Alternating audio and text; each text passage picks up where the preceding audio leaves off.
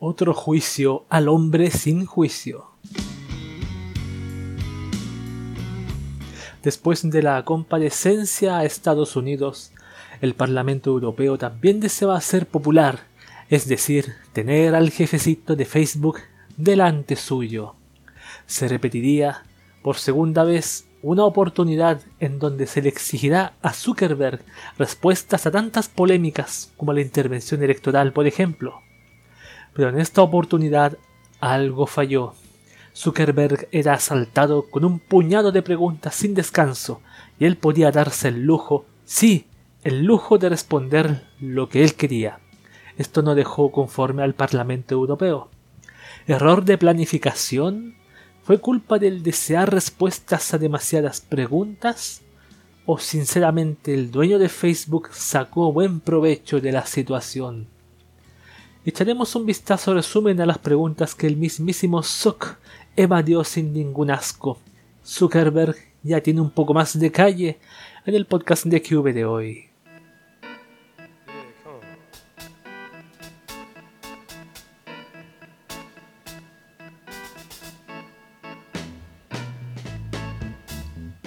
Muy buenas a todos y bienvenidos a este podcast de QV una vez más, después de tanto tiempo. ¿Cuánto tiempo ha pasado?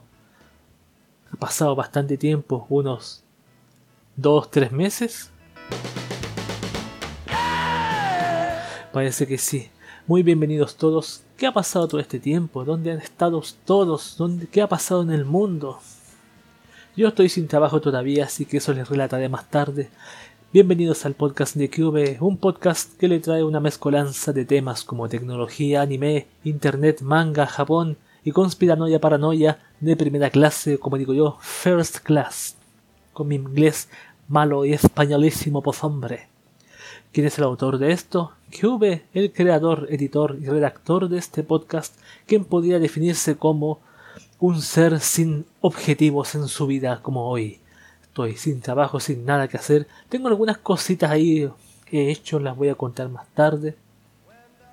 O ahora mismo, ya que no hay nada más que contar aquí. No tengo nada más que contar. Sino solamente el hecho de que, bueno, desde que quedé sin trabajo no hice más podcast. El tiempo se me hacía lento al comienzo cuando estaba sin trabajo porque estaba acostumbrado a, a trabajar, pero ya a fin de mes empecé a buscar trabajo y me di cuenta que era más difícil que como siempre ha sido difícil acá en Chile, pero sobre todo ahora está igual de difícil o más difícil.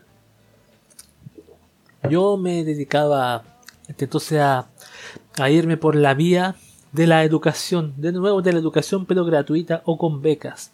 Postulé a un curso llamado Mil Programadores que comenzaba en septiembre y di una prueba, aunque, aunque cumplía con los requisitos, di con un examen era para un, una especie de curso express de seis meses donde uno aprendía analista programador en aplicaciones de software. O sea, yo estudiaba esos seis meses, salía a trabajar inmediatamente después. Era hecho para eso, era un curso especialmente hecho para eso, para estudiar gente que está cesante, que no tiene pocos recursos, podía o ganaba poco dinero, podía meterse ahí gratuitamente y aprender análisis de software, análisis programador de aplicaciones de software y salir trabajando y ganar más dinero de lo que ganaba antes. Yo postulé eso. Quedé, pasé el primer periodo de postulación, después el segundo de una prueba lógico-matemática que me estuvo estudiando más de una semana. Mi prima, la ex youtuber, me ayudó a mí. Ella es muy buena en matemática, weón, la cagó. Muy buena. O sea, es muy buena el tema lógico, así que me, me apoyo. Aunque la mayoría de las cosas que me ayudó no me sirvió, Messi me ayudó, el, apoyo de ella hacia mí me, inspiró a continuar, así que di el examen y no pasé el examen no porque no haya respondido las preguntas, sino me faltaba una pregunta. ¿Sabes lo, ¿sabes lo que pasó? ¿Por qué no pasé el examen? Porque se me acabó el tiempo. Tenía 70 minutos de examen y lo que más me dio rabia era que el examen era de creado por Google más rabia me dio todavía. Siempre me sentí muy mal porque yo, yo dije, para mí estudiar seis meses y salir a trabajar al tiro en eso, que tiene que ver con programación, algo que hace poco me estoy interesando bastante. Genial, po, genial, po. programando sentado frente a un PC como un gordo granudo profesional, escribiendo, tecleando, códigos, creando cositas. Qué maravilla, weón. Pero puta, no, no me fue, no me, me cometí ese error estratégico y fracasé. Sí, fracasé, lo digo en sus cuatro, en sus palabras, como tiene que ser, fracasé en eso por una estupidez. Por no poner atención. Yo debería haber respondido esa pregunta mal y haber grabado las preguntas, porque si yo no respondía a las preguntas, no todas, no podía enviar las respuestas. Y si no lo hacía, se acababa el tiempo, perdía todo. Era lo mismo que no postular a nada. Así que hasta un tiempo después me llegó un correo diciendo que había quedado fuera del curso. Ahora yo sé que ese curso se hace hace poco que está empezando a hacer, hace unos dos años atrás, así que si el próximo año puedo volver a postular, pero este año voy a postular a la gratuidad de la educación, que comienza el próximo año en marzo. Y si me sale esa gratuidad, puedo estudiar analista programador en un instituto aquí, bien conocido, que me han dicho que es bien bueno, y voy a estudiar cinco semestres de programación. Voy a estar ahí, así, tecleando y escribiendo. Así que hay el curso que estoy haciendo también que me gané, no sé si lo comenté, de los llamado Jóvenes Programadores, ahí está, lo voy a retomar de este tiempo, así que para practicar, así que en eso estoy, esa es mi situación actual, trabajo no he encontrado, así que por ahora concentrarme en que me salga la beca para la, no que me salga la gratuidad mejor de educación desde principio, la que es matrícula y mensualidades, así que en eso estoy esperando. Por mientras veo anime, hago cualquier estupidez, descanso, leo manga, estoy leyendo Alita, voy en el tomo ¿Cuántos tomos tiene? Sexto no, el séptimo. ¿Cuántos tomos tiene la lista? Como nueve, creo. Séptimo y me quedan dos tomos, de más que lo termino la semana que viene, así que, aunque ese manga después el autor lo, finalizó así, pero continúa en otro manga más. Ah, algún día lo voy a leer porque son 19 tomos más que viene Alita, así que y, hay y anime no he visto, muy poco. Poco anime, así que eso es todo lo que tengo que comentar por ahora, señoras y señores. Vamos con una canción esto es Sakurako Keion Bu, Don't Say Lazy, el ending de Keion que a todos nos gusta en el podcast de Cube.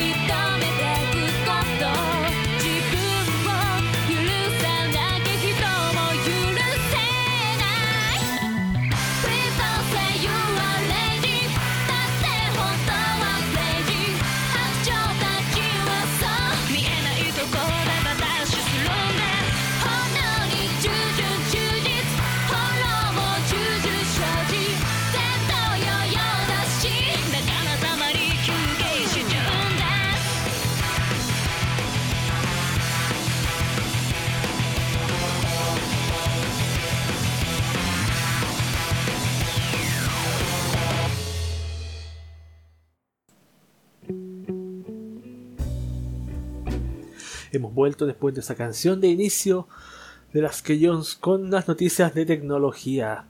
Ah, ¿dónde está el texto? Hace tiempo que no hago podcast se me olvida esta weá. sí. Cada día la tecnología avanza haciendo nuestro vivir diario. No sé si está muy fuerte. No, no satura. satura. Haciendo nuestro vivir diario más cómodo y automatizado. Y esta tecnología haciendo no tiene acento. Y esta tecnología también es aprovechada cuando cae en malas manos. ¿Cómo protegernos? Con información. Bienvenidos a las noticias de tecnología. O detesto que este mouse suene tan fuerte el clic. Mira, se escucha hasta aquí, weón. Bien, vamos con la primera que dice Apple prepara unos nuevos AirPods y un nuevo HomePod. Si lo informa Bloomberg que detalla que los nuevos AirPods tendrán resistencia al agua, más no a sumergirse, más opciones se cayó a un cable, más opciones para que quepan en orejas más pequeñas y quizás algunas funciones de fitness como sensor cardíaco. Ahora estos no llegarían este año, sino que el 2019 sería el elegido para que Apple presente en sociedad los nuevos audífonos que, ojo, no llegarían solos. ¿Por qué? Ver, esto porque la fuente detalla que el HomePod, el parlante inteligente basado en Siri, también vería una segunda parte en 2019, al igual que unos audífonos parecidos a los Beat Studio Wireless Free o 3, pero con la marca Apple en vez de Beats. Hmm con Apple. Manzana. Vamos con las noticias que tengo de, de Facebook, las tengo repartidas. ¿Dónde están? ¿Dónde están? Voy a buscarlas. No las tengo, no las tengo juntas. Tengo dos aquí, pero igual creo que se me escapará otra. Dice 120 millones de usuarios de Facebook expuestos por app peor que Cambridge Analytica.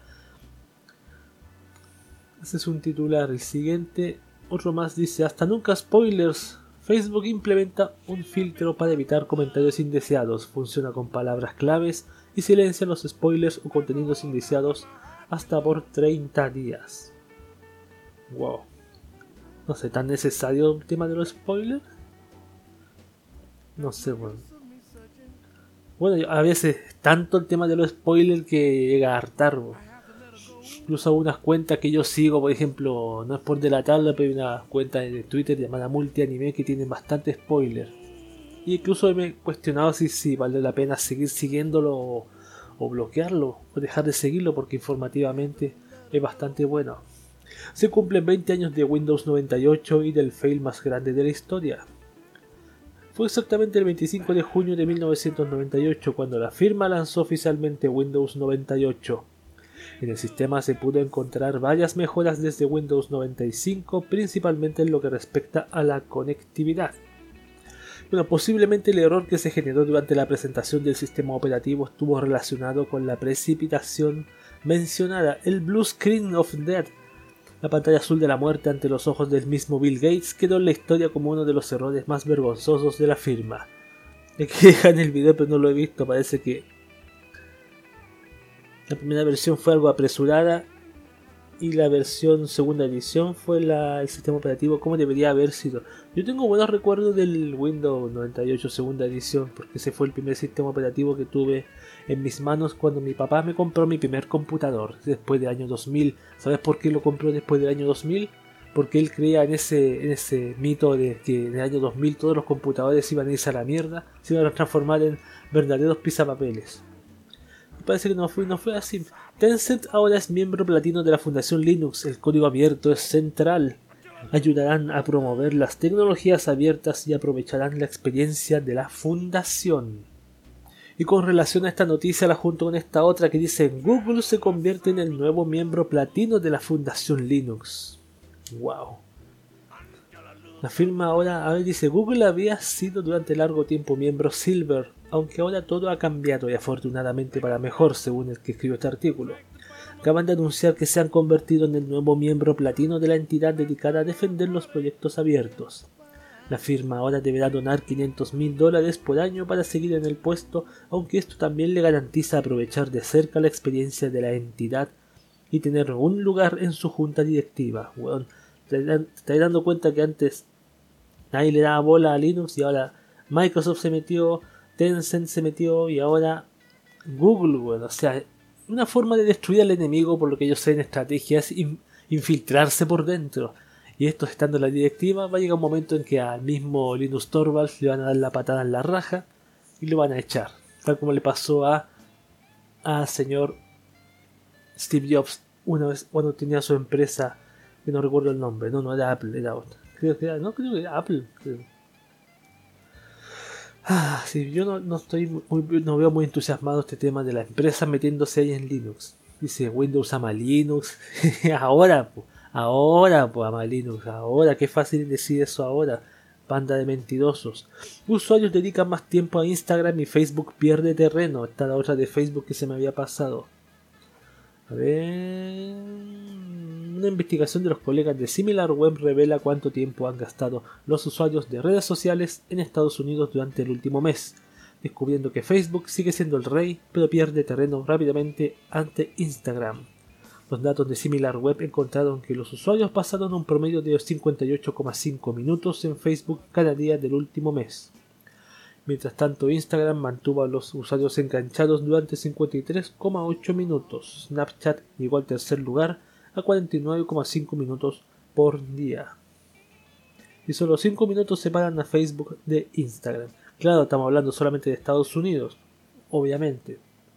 Las videollamadas ya están disponibles en Instagram. Finalmente las videollamadas en Instagram empiezan a desplegarse para los usuarios de iOS y Android videollamadas para Instagram, bueno, ahora. todo quiere parecerse a, a Skype, mezcla de Skype con WhatsApp y Facebook. Todo es una mezcla de todo. Netflix habría llegado al límite de su crecimiento según analista. A ver, Tony Gunnarsson, analista de la firma Obum, reveló que, según sus estimaciones, Netflix ya puede crecer más, ya puede crecer más, ya no puede crecer más en su cuota de mercado, de modo que de aquí en adelante todo sería cuesta abajo. Gunnarsson afirma que existen varios factores que han determinado esta situación, destacando a la dura competencia de otras plataformas y la lucha en las tarifas de suscripción, donde los costos de producción de Netflix están al límite. Aparte que Netflix ha subido sus precios. Yo no tengo, pero tengo familiares que tienen. Redada en la dark web, lanza granadas, rifles de asalto y millones en criptomonedas fueron incautados. Vendían de todo literalmente. ¿Qué es esto? A ver.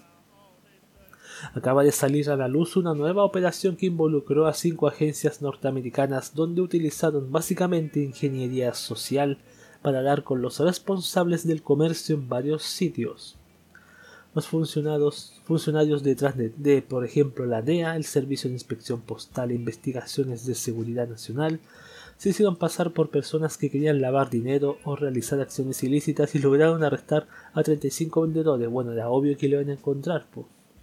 Las personas detenidas tenían de todo, más de 100 armas de fuego, incluidas pistolas, rifles de asalto y lanzagranadas.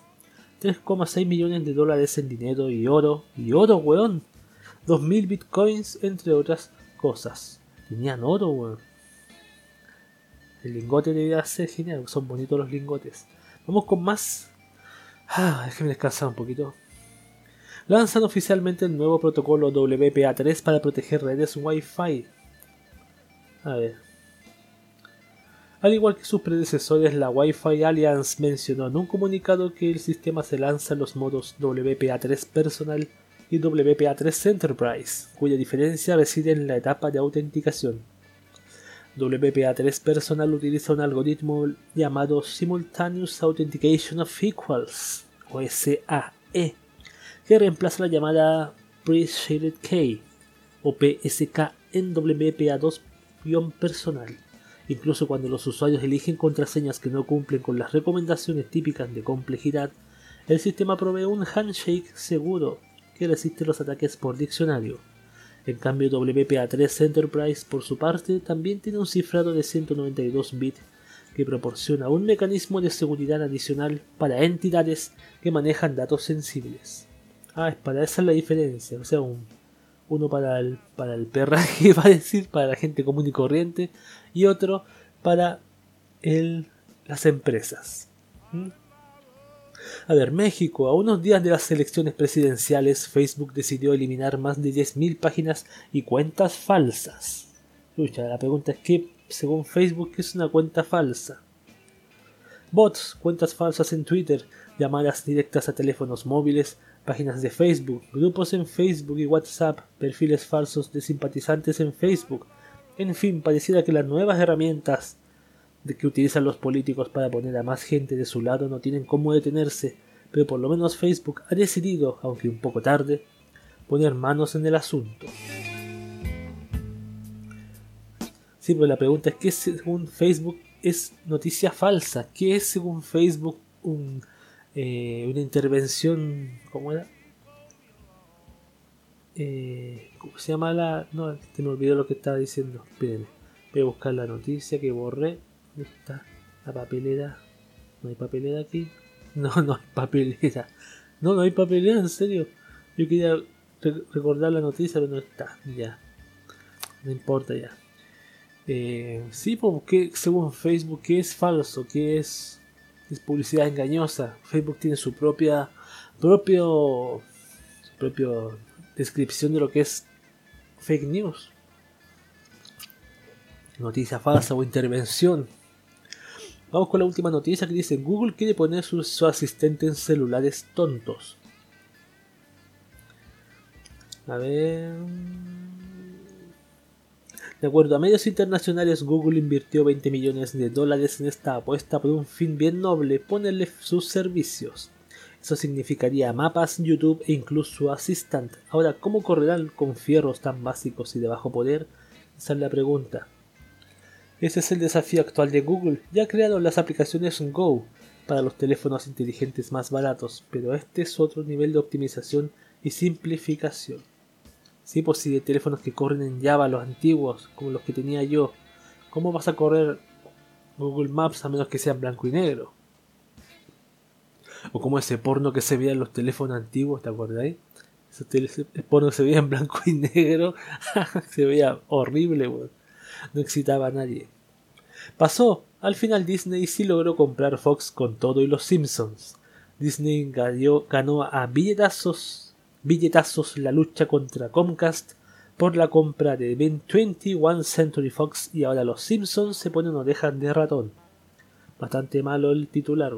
Y por última noticia, Google estaría planeando en su propia plataforma de videojuegos para competir.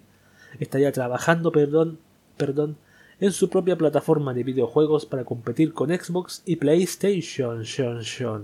Llevaría por nombre clave Yeti y se basaría en el streaming. Esas son las noticias de tecnología. Vámonos con una canción. Esto es Ana Inspinana Rose, el primer opening de la serie de anime Nana, acá en el podcast de Cube.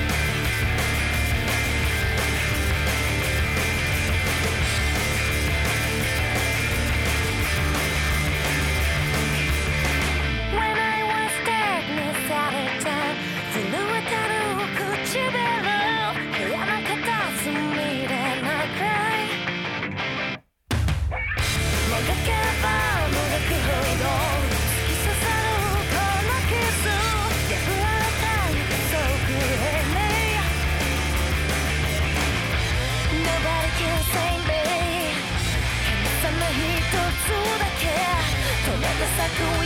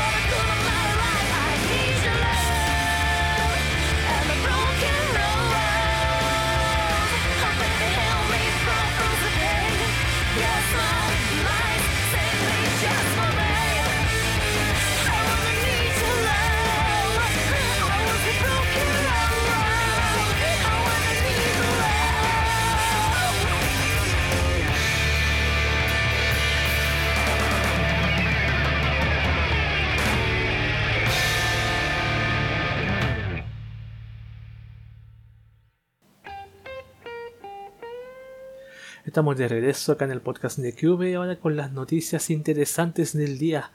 Hay veces en que uno lee ciertas noticias tecnológicas y se pone a pensar en qué estaba pensando el que hizo esto. Así son las noticias interesantes de esta oportunidad. Vamos con dos, con dos porque no quiero alargarme tanto con las noticias de, IA, Internet de aplicaciones. Santa Alexa, Iglesia programa una función especial para hablarle al asistente virtual de Amazon. Hace un tiempo atrás el asistente de Google no respondió a la pregunta ¿Quién es Jesús? a un grupo de cristianos generando un alboroto por las redes sociales y medios. Ahora la Iglesia de Inglaterra se dio el tiempo de programar una función especial para hablar con Alexa. La Iglesia de Inglaterra acaba de lanzar una función para el asistente de voz de Amazon que responde preguntas sobre la fe y difunde el mensaje de los cristianos. De esta forma los usuarios pueden pedirle a la Iglesia de Inglaterra oraciones, explicaciones sobre la fe e información relativa a eventos y servicios de la Iglesia local. Todo mediante comandos de voz. Los usuarios activan la función con Alexa Open the Church of England o Alexa abre la Iglesia de Inglaterra, es lo mismo. La entidad ha estado difundiendo el uso de la función e incluso quieren lanzar servicios similares para HomePod y Google Home, quien de momento se le deje máximo de los asistentes virtuales, tras no responder a los cristianos en un pasado. Santa Alexa es capaz de responder preguntas como ¿qué es la Biblia? ¿quién es Dios? o ¿qué es un cristiano?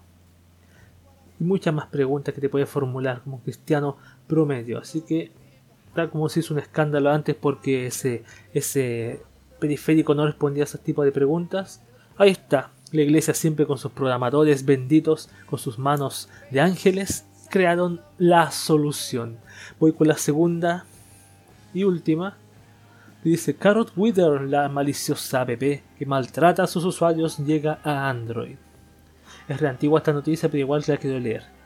Empezó como una broma retorcida, pero se ha convertido en objeto de culto. Esa es la mejor descripción para la plataforma de aplicaciones Carrot han pasado muchas cosas desde que Brian Miller, Mueller lanzó, no, es Miller porque no tiene los doble puntos en la U. Así que Brian Mueller, de raja, lanzó su primera app, en donde cada nuevo proyecto y versión ha ayudado a darle forma al personaje de su inteligencia artificial, especializada en torturar humanos y ser muy irónica. Siguiendo esa misma línea, el desarrollador acaba de lanzar no hace mucho una versión renovada de Carrot Wither, y ahora ha decidido dar el salto a Android para extender el reinado del terror de su inteligencia artificial. Más allá del chiste de la personalidad de su asistente, Carrot Wither cuenta con algunas funciones auténticamente interesantes, gracias a la integración de su interfaz y los datos en tiempo real. Carrot conservará todas las bondades de su versión para iOS, incluyendo la interfaz personalizable, y la oportunidad de obtener más tortura pagando una suscripción premium. Con ella se podrán desbloquear funciones adicionales como widgets y mapas animados, pero todo el resto será gratuito. La aplicación ya está disponible en Android en una versión beta abierta de acceso temprano. O sea, al que le guste. El asunto de este del Carrot Twitter, por lo que averigüé, es que es que el asistente te, te responde con ironía y sarcasmo, eso. Es el asunto nomás, nada más que eso. Es el asunto de Carrot Wither. ¿Le haré otra tercera más? Ya voy a leer una tercera más, noticia más. Relativo poco tiempo. WeChat ya permite divorciarte legalmente a través de su app. Yo imagino que en China sí, porque WeChat en China es. lo usan mucha gente. De este lado del planeta, plataformas como WhatsApp o Telegram son tremendamente populares pero en China WeChat se ha convertido en una app indispensable para la vida diaria, tanto y a tal grado que ya hasta puedes divorciarte a través de ella. A ver, de acuerdo con un reporte de Xinhua Net News vía Business Insider, la provincia de Guangdong acaba de liberar esta peculiar función. Ahora, las parejas que no deseen seguir juntas y hayan decidido romper su unión legal, solo tendrán que entrar a WeChat y dar un par de toques para agendar la cita en su oficina local de divorcios más cercana. WeChat cuenta con un apartado de varias funciones adicionales ajenas a la mensajería instantánea entre ellas hay una sección de matrimonio, donde los usuarios pueden incitar varios trámites, iniciar varios trámites, pues perdón, como la cita para su boda en el registro civil o incluso ahora divorciarse. Por el momento esta novedad solo está disponible para los usuarios de Guangdong, pero la idea es que pronto pueda expandirse la función al resto de China. ¿Te imaginas ahora divorciarte por una ADPP? reemplazando a la gente por una app weón. Bueno, esas han sido las noticias interesantes y vamos ahora con la sección IA Internet de aplicaciones. Ya.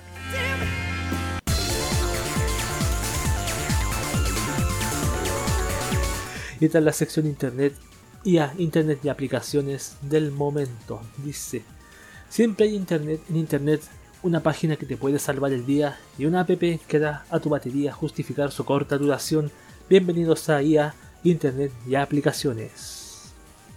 Muy bienvenidos.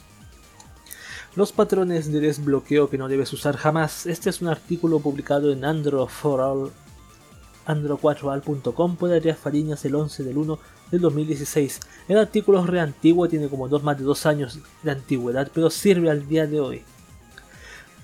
Porque tiene que ver con el tema de los patrones de desbloqueo que más se han usado. Aquí voy a leerles. La seguridad es una de las principales preocupaciones de, todo ser viviente. Si nos centramos en el mundo tecnológico, esta preocupación es también muy importante y es que hacer un mal uso de la tecnología puede acarrearnos graves problemas en materia de seguridad y privacidad. En muchos casos, los usuarios ni tan siquiera saben que están cometiendo un error, ni son conscientes de las consecuencias que ello tendrá. Si nos centramos en los smartphones, lo de la seguridad y privacidad cobra un nuevo sentido. En nuestros teléfonos llevamos un sinfín de información personal, desde imágenes y videos hasta mensajes, números de cuentas bancarias o tarjetas, direcciones, contraseñas o información de nuestros contactos. Por ello es conveniente saber utilizar bien nuestro terminal y emplear de forma correcta las herramientas que nos proporciona para mantener nuestros datos a buen recaudo. Los patrones de desbloqueo más comunes en Android. Una de estas herramientas es la del patrón de desbloqueo. En caso de pérdida o robo, un buen patrón puede mantener seguros nuestros datos y aunque esto no nos devuelva el teléfono, muchas veces es más valiosa esa información que el propio dispositivo. Un patrón de desbloqueo permite cumplir básicamente una regla, que tenga cierta dificultad para que no sea fácil de adivinar. Por eso debéis evitar cualquiera de los que podéis ver en la imagen que aparece junto a estas líneas. Se trata de los patrones de desbloqueo más comunes que usan los usuarios de Android. Como se pueden comprobar, no tienen ningún tipo de dificultad, a excepción del último, que es un ejemplo de un patrón más seguro. Les voy a narrar los patrones más comunes en Android. El 44% inicia arriba a la izquierda, como una letra L el 77% inicia de alguna esquina, como la letra S por ejemplo. Más del 50% utiliza una secuencia de 5 puntos, como la, como la L, por ejemplo, que nombré recién. La mayoría utiliza forma de letras, como la letra M, la O, la S, la G, o números también, forma de número 7, número 1, bastante predecible. La O es el unlock más común, ya la letra O seguido por la Z, también lo he visto. Pero usar 8 puntos y ser random es lo más seguro. O sea, más de 5 puntos y ser más random al azar, que no sea una, una letra o número conocido, es lo más seguro para un patrón de bloqueo. Así que ya lo saben, si usan patrón de desbloqueo deben usar uno con los máximos puntos posibles y lo más enrevesado posible, porque un patrón de desbloqueo típico como la L, la M, la Z o la S de poco nos servirá si se hace con nuestro dispositivo alguien con maldad y un poco de suerte, lo cual es absolutamente cierto. Ese ha sido el, artículo primero y ahora vamos con una un artículo que dice 7 aplicaciones de mapas offline para viajar y no perderte aunque te quedes sin conexión. A ver, Estamos en esa época del año donde empezamos a preparar nuestros viajes de vacaciones. Esto yo lo leí mucho después, pero vale para cualquier época del año, así que no le hagan mucho caso. Ya sea que vamos en avión o en coche, tener un mapa de la zona en el móvil nos sacará de más de un apuro. Es por eso que una de las mejores recomendaciones que podemos hacer es descargar una aplicación de mapas offline, perfecta para no perderse y poder guiarse sin necesidad de tener activados los datos una situación que sobre todo si viajamos al extranjero se dará, ya que el roaming suele ser muy restrictivo. Como suele ser habitual en Android, disponemos de una gran colección de herramientas diferentes para instalar en nuestro smartphone. Aquí les dejamos con las 7 mejores aplicaciones de mapas sin conexión, muchas de ellas llevan años en, en Google Play y afortunadamente han seguido actualizándose hasta nuestros días, 7 apps muy conocidas y que sin duda merece la pena que tengamos presente si vamos a viajar a algún lado y queremos saber en todo momento dónde estamos. Vamos con la primera que es Google Maps.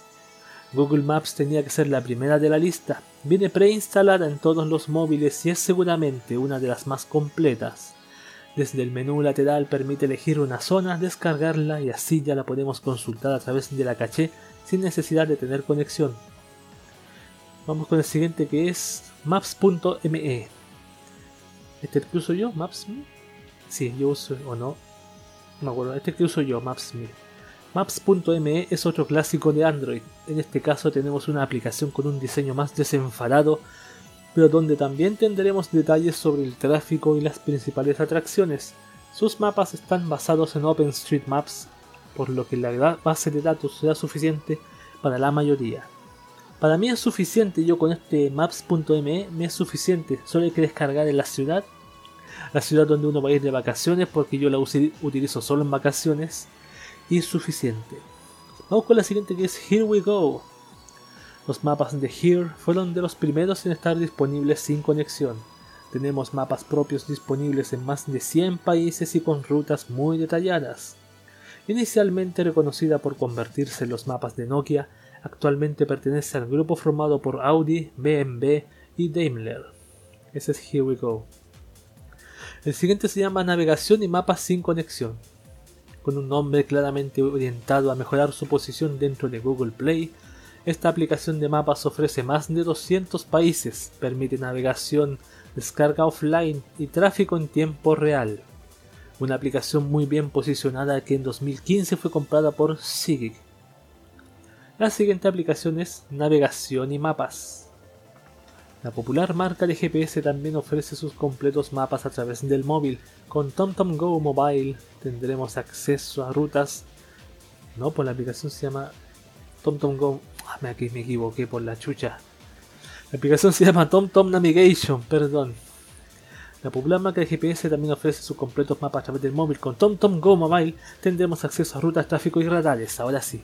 En caso que queramos descargar el mapa, podremos hacerlo fácilmente eligiendo alguna de las zonas y se podrá guardar en la micro SD. Están disponibles más de 150 países y el callejero es muy detallado y actualizado. El siguiente es CityMapper. CityMapper es una aplicación centrada en ofrecernos información sobre el transporte público. También permite poder acceder a la información sin conexión, algo muy útil no solo cuando viajamos, sino también, por ejemplo, cuando utilizamos el metro y no hay cobertura. La última aplicación, Osmand. La mejor aplicación de mapas sin conexión está basada en OpenStreetMaps. Osmand nos ofrece una app con acceso a enlaces a la Wikipedia, información de todo tipo, límites de velocidad, tráfico, rutas, mapas vectoriales, puntos de interés, mapas para ciclistas o peatones y mucho más gracias a una extensa colección de plugins. Una aplicación colaborativa y libre que dispone de una versión de 8.99 euros para quien desee colaborar en su desarrollo. Esos mapas Osman. Bueno, está mal Osman, me interesó. Así que ahí están las 7 aplicaciones de mapas offline para viajar y no perderte aunque te quedes sin conexión. Yo uso la Maps.me y con eso tengo suficiente, así que no tengo nada más que decir con respecto a esto. Vamos con la música, esto es Baby Metal, Gimme Choco, dale chocolate a la chica en el podcast de QB.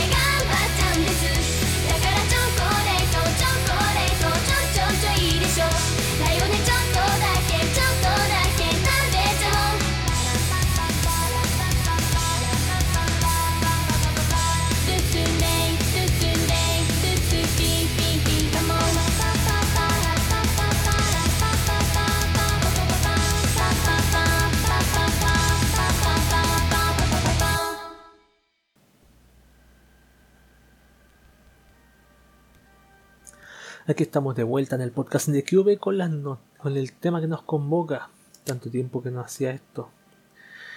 Una noticia, una noticia, tema o artículo que nos puede captar la atención o causar preocupación. En esta ocasión, las 13 preguntas del Parlamento de la Unión Europea a las que Mark Zuckerberg no ha respondido ante el escándalo de privacidad de Facebook. Un artículo resumen de Shataka porque muchos artículos que hablan del tema. Yo quería uno en específico y precisamente elegí este, así que se los voy a leer. Tras su eterna comparecencia ante los representantes del gobierno de los Estados Unidos, hoy Mark Zuckerberg tuvo que rendir cuentas ante el Parlamento Europeo, donde se esperaba que fuese una reunión más corta pero más concisa, sobre todo teniendo un antecedente, el antecedente de lo que había ocurrido en Estados Unidos.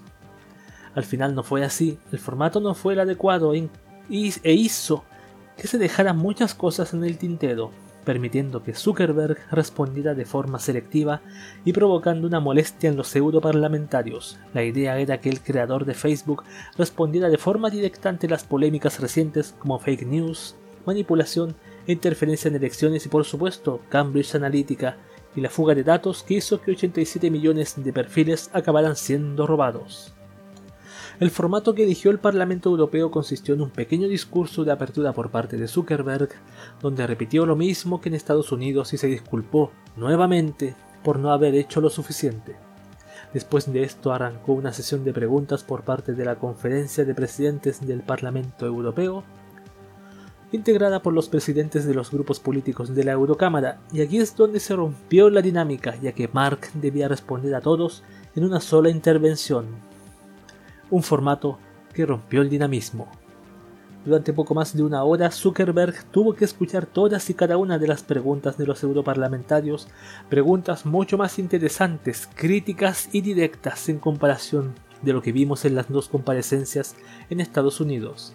Esto provocó que muchas de estas preguntas quedaran en el, olvido, ya que Zuckerberg tendría que responder a todas de un tirón, donde además estaban ante el factor del tiempo. Debido a esto, cuando llegó el turno de Zuckerberg para responder, el responsable de Facebook al parecer solo eligió contestar lo que quería y tenía estudiado, respondiendo las mismas frases, cifras, medidas, novedades y cambios que están llegando y llegarán a la red social para hacerla, entre comillas, más segura que nunca. Al final Zuckerberg, justificándose en que no había tiempo suficiente, cerró con un creo que he podido cubrir las áreas principales. Al final las respuestas se centraron en temáticas relacionadas con contenidos no adecuados, sus adversarios y el uso de la inteligencia artificial como herramienta modera- moderadora, las acciones que están tomando así como de reglamentación, competencia e impuestos, sin responder de forma directa a las preguntas de los europarlamentarios. Tras terminar su comparecencia y ante la molestia de los europarlamentarios Antonio Tajani, presidente del Parlamento Europeo, propuso que todos entregaran sus preguntas para que Zuckerberg se las llevara y respondiera más adelante. Aquí Zuckerberg se comprometió a contestar a todo por escrito. ¡Ja! ¡Qué manera más fácil! Ahora las preguntas que no contestó Zuckerberg. Esta comparecencia pudo haber sido una oportunidad única para que Zuckerberg aclarase muchas situaciones sin respuesta, ya que el nivel de las preguntas daba para mucho. Estas fueron algunas de las preguntas que Zuckerberg no contestó. 1. ¿Puedes garantizar a los europeos que no habrá otro escándalo como el de Cambridge Analytica? ¿Por qué no informaste a los usuarios en el 2015 de que sus datos habían sido robados? 2. Nombra a tus competidores dentro del mercado europeo. ¿Hay una alternativa a tus servicios que no sea parte de tu imperio? Creo que es hora de discutir la ruptura del monopolio de Facebook, porque ya es demasiado poder en una sola mano. Así que simplemente te pregunto, y esta es mi última pregunta, ¿puedes convencerme de que no lo haga? Tercera pregunta de valida. ¿Cooperarías con las autoridades antimonopolio europeas para determinar si tu compañía es realmente un monopolio? Y si lo es, ¿aceptarías dividir a Facebook de WhatsApp y Messenger para remediar el problema? Cuarta pregunta. Dices que Facebook no recopilará, utilizará o venderá datos a terceros, entonces ¿podrán darse de baja los usuarios y en qué términos? Quinta pregunta. ¿Cómo es posible que haya un aumento de cuentas falsas? ¿Qué hace Facebook para acabar con esta práctica? ¿Y cuántas se han borrado? Sexta pregunta evadida. ¿Cómo garantizarás que Facebook no afectará a las elecciones europeas? Séptima pregunta evadida. ¿Cómo pueden evitar los no usuarios de Facebook que se recopilen datos suyos? ¿Dónde acaban esos datos? ¿Es moralmente aceptable hacer eso? ¿Recolectar datos sin que los usuarios lo sepan? Cómo pueden acceder los no usuarios a esos datos. Voy a dar una, una, un comentario sobre esta pregunta porque dice cómo pueden evitar los no usuarios de Facebook que se recopilen datos suyos porque Facebook con las cookies que deja recopila datos no solamente en visitar la página. Sí, pues, no, al visitar la página porque Facebook deja dos cookies. Una, una de esas cookies dedicada a recopilar las páginas en donde estuviste, donde están los botones me gusta. Y cuéntame, dime en qué páginas de internet no existe el botón me gusta, el botón me gusta. Casi en ninguna. Casi en ninguna, así que fácilmente por eso Facebook puede rastrearte aún cerrando su sitio web gracias a esa cookie. Vamos, siguiente pregunta evadida. ¿Estás en condiciones de arreglar todos estos problemas? Los bancos dijeron que se autorregularían, pero no hicieron nada Facebook debería aceptar una regulación. Siguiente pregunta evadida. Me recuerdas a Calden del libro El Círculo, el fundador de una gran compañía de datos creciendo fuera de su control, influyendo en las elecciones. Te deberías preguntar cómo quieres ser recordado. Puedes ser recordado como uno de los tres grandes gigantes de Internet junto a Steve Jobs y Bill Gates que han enriquecido nuestro mundo y nuestra sociedad, o por otro lado, un genio que ha creado un monstruo digital está destruyendo nuestra democracia y nuestra sociedad. Siguiente pregunta evadida. ¿Has transferido datos de usuarios europeos fuera de la Unión Europea? Esto no se puede hacer con la actual directiva europea. ¿Cómo compensarás a los usuarios? ¿Cuál es el valor de un perfil? la última, la penúltima pregunta evadida, no. Penúltima pregunta evadida. Tengo seis preguntas clave. Responde con un sí o un no. Ya, esto está mal porque te hacer tal como se hizo en Estados Unidos, pregunta, respuesta, pregunta, respuesta, no seis preguntas en la cual él puede elegir cuál responder y cuál no. Este fue el error que hizo mayoritariamente la comparecencia esta de europea. Los europarlamentarios, sigo leyendo. Facebook se compromete de manera sistemática y pública a hacer públicos sus datos sobre todos los aspectos políticamente relevantes, publicidad de campañas electorales, o campañas de referéndum, incluidas sus fuentes y sus objetivos? Facebook desarrolló un modo que permite a sus usuarios optar por no participar en campañas de publicidad. Facebook se compromete a erradicar todas las cuentas falsas restantes para el final del trimestre, así como prevenir sistemáticamente la creación de nuevas cuentas falsas. Facebook es un medio y crea contenido o es una plataforma neutral. Aquí elige una de las dos opciones. Facebook se compromete voluntariamente a entregar una lista de sus leyes cantidad de personas que trabajan en la compañía, sus ganancias y pérdidas, así como los impuestos que pagan o subsidios que reciben de cada uno de los países desde 2018. Y por último, Facebook se compromete a pagar impuestos en los países donde opera, ya que al parecer han cerrado un acuerdo con Francia para no declarar los beneficios obtenidos en ese país, así como dos, de otras islas y paraísos fiscales. En una, imagínate que en una pregunta esa que pasamos recién se hicieron seis y de mala forma.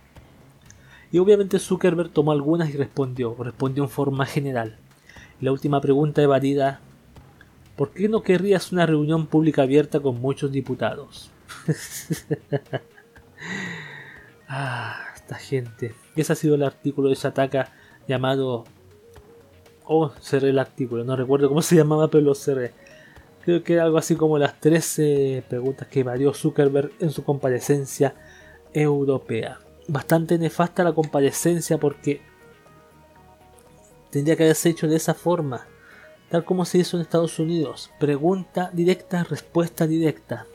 Pregunta directa, respuesta directa. No de seis preguntas o responde con un sí o un no.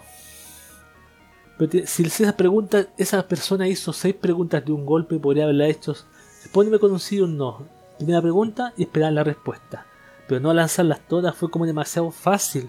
Intencionalmente. No olvidemos que Facebook, las personas que están detrás de Facebook, sobre todo Zuckerberg, son personas de por sí que hace rato que nos estamos dando cuenta que son falsas por dentro. Son personas falsas, mentirosas, hipócritas, chantas, doble estándar, que dicen, ay, perdón por lo que no hice, o nos preocuparemos de esto, pero se mandan otro cagazo. Son capaces de lucrar hasta con la miseria, con, con las tragedias como pasó en Puerto Rico con el tsunami. Oh, qué desastre, decía la figura 3D de Zuckerberg. Pero, weón, no podía hacer eso, weón. ¿Cómo podéis tener cero empatía, weón? Mentiroso y cero empático, weón. Como un psicópata, weón. Perfectamente un psicópata, weón. Zuckerberg es perfectamente un psicópata. Y eso no va a terminar, va a continuar así. Él va a seguir haciendo lo que él quiere. Porque la gente está ahí. Y no va a dejar de usarlo. No va a dejar de usar Facebook. Así que ese ha sido el artículo del tema que nos convoca en esta oportunidad. Vámonos con música mejor para relajarnos. Yuya Yato, Sayonara, el ending de Saikano, ese anime trágico en el podcast de QB.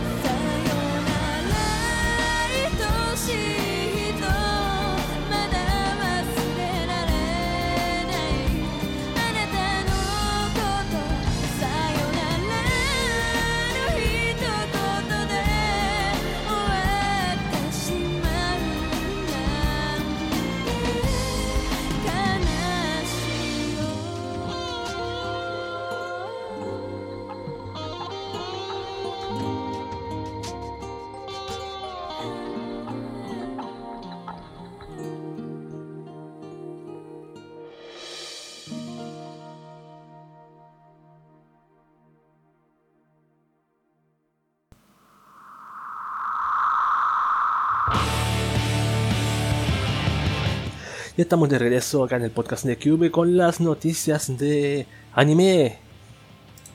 El momento ideal y perfecto. Hay en Oriente, hay en Oriente un país llamado Japón, en donde la entretención no te da tiempo de ocuparte de tus relaciones familiares y románticas.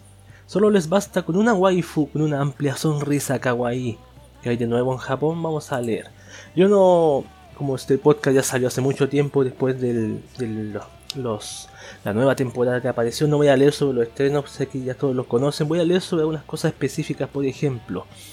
Yamano Susume muestra un nuevo trailer de su tercera temporada. Bueno, ya, ya hace rato lo están dando, pero momento para leerlo sirve. La web oficial de la adaptación televisiva animada del manga Yamano Susume de Shiro ha mostrado un video promocional de su tercera temporada en el que podemos escuchar el opening Chichei Stride, interpretado por las cuatro chicas protagonistas, como lo han hecho con otras canciones. Con, por ejemplo, ¿qué canciones? Con ciertos openings. El opening de la primera temporada o de la segunda, que aparecía por ahí. La serie se estrenará el 3 de julio a las 1.40 en Tokyo MX y otras cadenas japonesas. Recordemos que contará con 3 episodios de 15 minutos. Bien, bien, me gusta. Me gusta llamar Susume que haya más temporadas de esa cosita bonita. Me gusta, weón. Qué mejor. Y ojalá, y obviamente, tiene que haber más temporadas de Yamano Susume porque el manga aún tiene más cosas que mostrar. Aparte que aún no, ha vuelto, no han vuelto a subir el, el monte Fuji. Ya que la, a la, a la me mandaron un spoiler si no has visto la segunda temporada. A una de las, de las chicas le dio la garrotera. La obra de Karakai Yusu no Takagi-san se muestra en imágenes. El equipo de la adaptación televisiva animada del manga Karakai Yusu no Takagi-san de Soichiro Yamamoto ha revelado unas primeras imágenes de la OVA que se incluirá con la edición limitada del tomo 9 del manga el próximo 12 de julio. El episodio adaptará el capítulo Tobogán de Agua de la obra original, ah ya, el de la piscina. El anime para televisión se estrenaba el pasado mes de enero y finalizaba el pasado abril con su episodio 12, habiendo sido Hiroaki Akagi director bajo Shinei Animation. A mí me, me gustó este anime, muy bonito, muy puro, muy inocente. Valió la pena verlo. Quiero más de él, quiero más. El anime Shoujo Kageki Review Starlight nos deja dos videos promocionales. A ver, ¿qué es esto? Las nueve voces del reparto se encargarán de interpretar el opening de la serie Hoshino Dialogue, o Dialogue, no sé cómo se dice Dialogue en, en- inglés, bajo el nombre de la unidad Starlight Kokugumi. A ver, voy a leer de qué trata esto, de ser de Idols. Shoujo Rageki. Dice, la franquicia está protagonizada por Starlight, un grupo de baile y canto que son bien conocidas y amadas en todo el mundo. Karen y Hikari se hacen la promesa siendo jóvenes de que algún día estarán juntas en ese escenario. El tiempo pasa y las chicas tienen ya 16 años, pero Karen no ha olvidado su sueño y toma lecciones a diario y se aferra con cariño a la promesa que hizo con su amiga años atrás. Hikari en cambio se tuvo que cambiar de escuela y ahora hace tiempo que no ve a Karen. El destino, no obstante, les depara un, un reencuentro y ellas competirán junto a otras Stage Girls en un misterioso proceso de audición para conseguir un lugar en el famoso grupo. La franquicia estrenaba su primer musical en septiembre del año pasado contando con el mismo reparto de voces con el que contará el anime. Perfecto. Mientras Suzuko Mimoria y como Hikari Kagura. Mientras Suzuko Mimoria en todas las temporadas está, hace- en algún anime, weón. La famosa Mimori, la famosa Umi de Love Live. Otras que no recuerdo, pero uno tanto leer estas series ya les son familiares. Aunque uno no sepa en qué anime estuvieron. El anime Satsuru, Satsuriku no Tenshi se compondrá de 16 episodios. La adaptación televisiva animada de Satsuriku no Tenshi ha revelado que su lanzamiento físico se compondrá de 4 volúmenes con 4 episodios cada uno, sumando así un total de 16 episodios. La serie se estrenará el 6 de julio a las 20.30 en AT-X, emitiéndose posteriormente en otras cadenas y online vía Amazon Prime Video. Ah, perfecto. ¿De qué trata esta? Satsuki no Tenshi, voy a leer. Dice, Rachel es una chica de 13 años que se despierta en el sótano de un edificio abandonada. No recuerda nada sobre quién es ni sabe qué está haciendo allí, por lo que comienza a vagar por el edificio dando tumbos mientras intenta comprender qué sucede. Es entonces cuando se encuentra con un hombre cubierto de vendas que dice llamarse Zack y que porta una guadaña. Entre ambos se formará un extraño vínculo que se fortalecerá mediante una serie de igualmente extrañas promesas. Ninguno de los dos sabe qué destino les aguarda en dicho edificio abandonado, pero trabajarán juntos para encontrar la salida. Ya como misterio, romance, incluye toque de romance típico, misterio, ¿qué me puede ser? Acción, horror, drama, no sé. Por último, One Room Second Season estrena video promocional. La web oficial del anime para televisión One Room ha revelado un video promocional de su segunda temporada. Bajo el nombre One Room Second Season, la segunda temporada se estrenará el 3 de julio a las 1.35 en Tokyo MX, aunque su primer episodio estará numerado como episodio 0 y será el prólogo de Yui Hanasaka. Es bonito este anime, el del One Room, me gusta bastante. Me acuerdo de la Loli que salía en la primera temporada que decía, ¿qué quieres? ¿Quieres un baño? ¿Quieres una cena? ¿Quieres comer no sé qué? ¿O a mí? Oh, wow. Wow. Está Rie Takahashi aquí como Mimori Nanahashi también, la famosa Megumin, la Seiyu, ¿quién más? Y MAO, ya. Aún no veo la primera temporada, pero algún día la veré, cuando me vaya mi nuevo cuchito. Vamos con noticias de videojuegos. Digimon Realize para iOS y Android ya está disponible en Japón. El RPG de entrenamiento de Digimon cuenta con tanto personajes conocidos de la franquicia como otros nuevos. Enfrentándose estos a Spiral, un misterioso poder que aparece de repente. Ese es Digi, los Digimonos. Que les gusta Digimon. Vamos con noticias de manga. Dice: El manga Nambaka de Sho Futamata entrará en su cuarta parte. Desde la aplicación de manga cómico han anunciado que el manga Nambaka de Sho Futamata entrará en su cuarta parte. El capítulo 222 de la obra, publicado el pasado domingo, supuso el final de la tercera parte. Ah, se lleva tu capítulo bueno, 202. ¿Para qué hablar de Nambata si todo el mundo lo conoce? Vamos con la última noticia que son de anime. Son tres. El nuevo proyecto animado de Konosuba será una película. Oh, la web oficial de la adaptación animada de las novelas Konosuba Rashi Sekai ni Shukufuku de Akatsuki ha revelado que el anteriormente anunciado nuevo proyecto animado será una película. Takaomi Kanazaki regresará desde las dos temporadas del anime para televisión para ser el director del film bajo JC Staff, quedando así relegado Studio Din tras encargarse de las series. Makoto Uesu será nuevamente el guionista, igual que Koichi Kikuta, regresará para adaptar el anime los diseños originales de personajes de Kurone Mishima. Masato Koda compondrá nuevamente la musiquita. Está, el señor Kazuma sí, tiene que estar ahí. Pues. Reparto de voces sigue siendo el mismo. Ajá, Rie Takahashi como Megumin, sí, ya sabemos, Yui Horii como Whis. ¿Quién es Jun Jun? Aquí Toyosaki Jun Jun. Bueno, es bastante cómico. Alguna vez voy a ver este anime completo, las dos temporadas. Studio Trigger y X-Flag muestran el logo de Promade, la cuenta oficial de Twitter de Studio Trigger.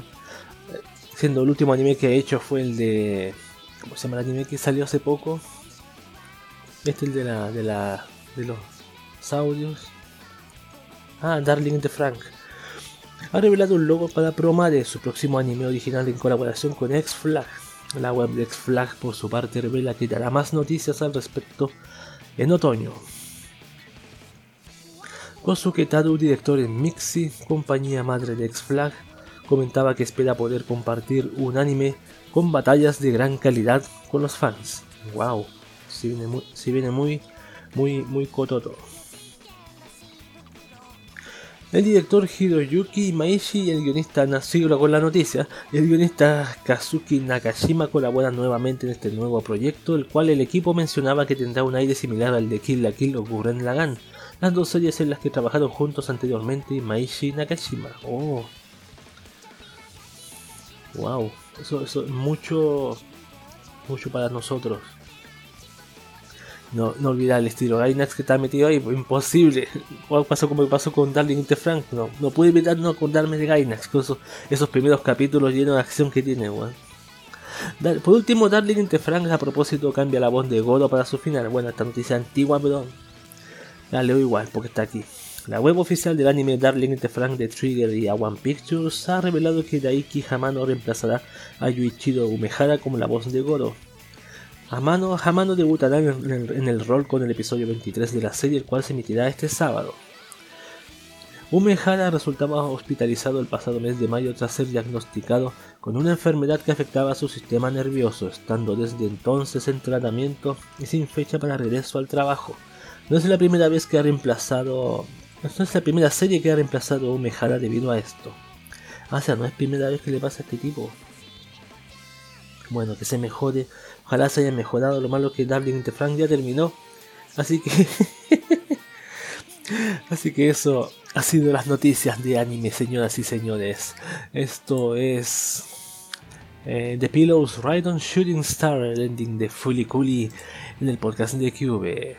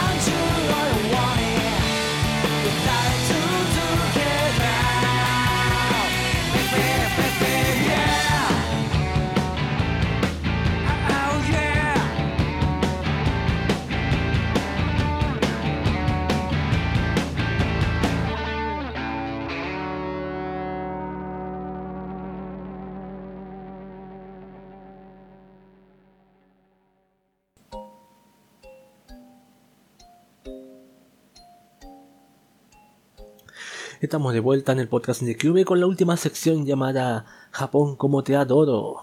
Una sección bonita en la cual aprendemos qué cosas pasan en Japón para ir a turistear con felicidad y un poco de susto.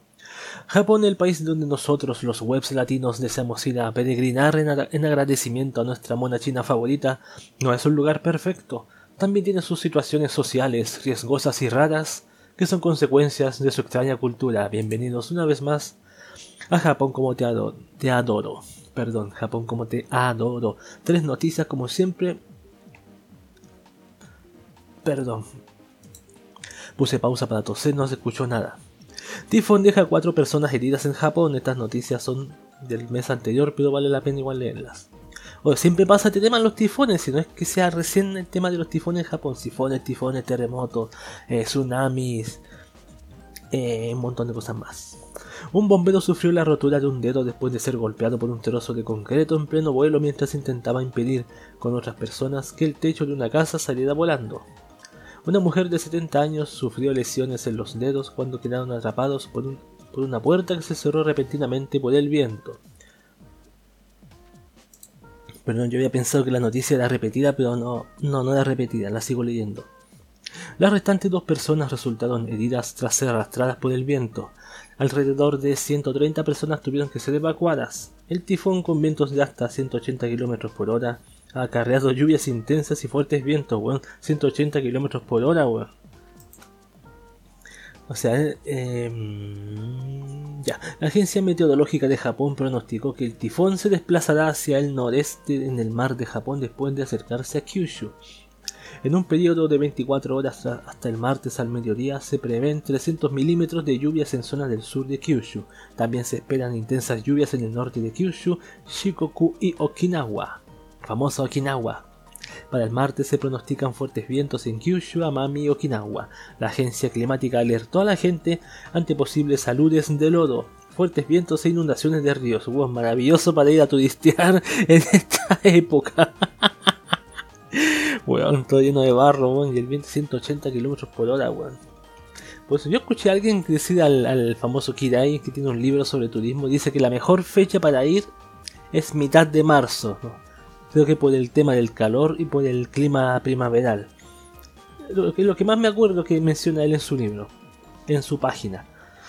Vamos con otra noticia, la tasa de desempleo en Japón cae a su nivel más bajo en 26 años. La tasa de desempleo en Japón cayó a su nivel más bajo en 26 años en mayo, según cifras del gobierno japonés, informó la agencia Kyodo. El desempleo descendió de 2,5% en abril a 2,2% el mes pasado, un porcentaje que no se había registrado desde octubre de 1992. La tasa de desempleo masculino cayó 0,4% a 2,4%, mientras que el caso de la mujer disminuyó 0,1 puntos a 2%. El Ministerio de Asuntos Internos, a través de un funcionario, destacó que las condiciones del mercado laboral están mejorando de manera consistente. Gracias a la solidez de la economía, las empresas japonesas están contratando más gente. Japón sufre una aguda escasez de mano de obra debido al declive y el envejecimiento de su población, motivo por el cual este mes aprobó un plan para aumentar la fuerza laboral extranjera. ¿No sería mejor pagarle a la gente para que tenga así un tipo bono por hijo para que tengan más hijos, como lo hace Piñera aquí en Chile, como lo hizo Piñera en Chile en su primer gobierno? En vez de traer gente de afuera, bueno. En mayo hubo 160 puestos de trabajo por cada 100 personas en buscar empleo. La tasa de disponibilidad de trabajo de 1,6 es la mayor en más de 44 años. En, mayo hubo en Japón 60 66 66,73 millones de trabajadores, mientras que el número de gente sin empleo se situó en 1,51 millones.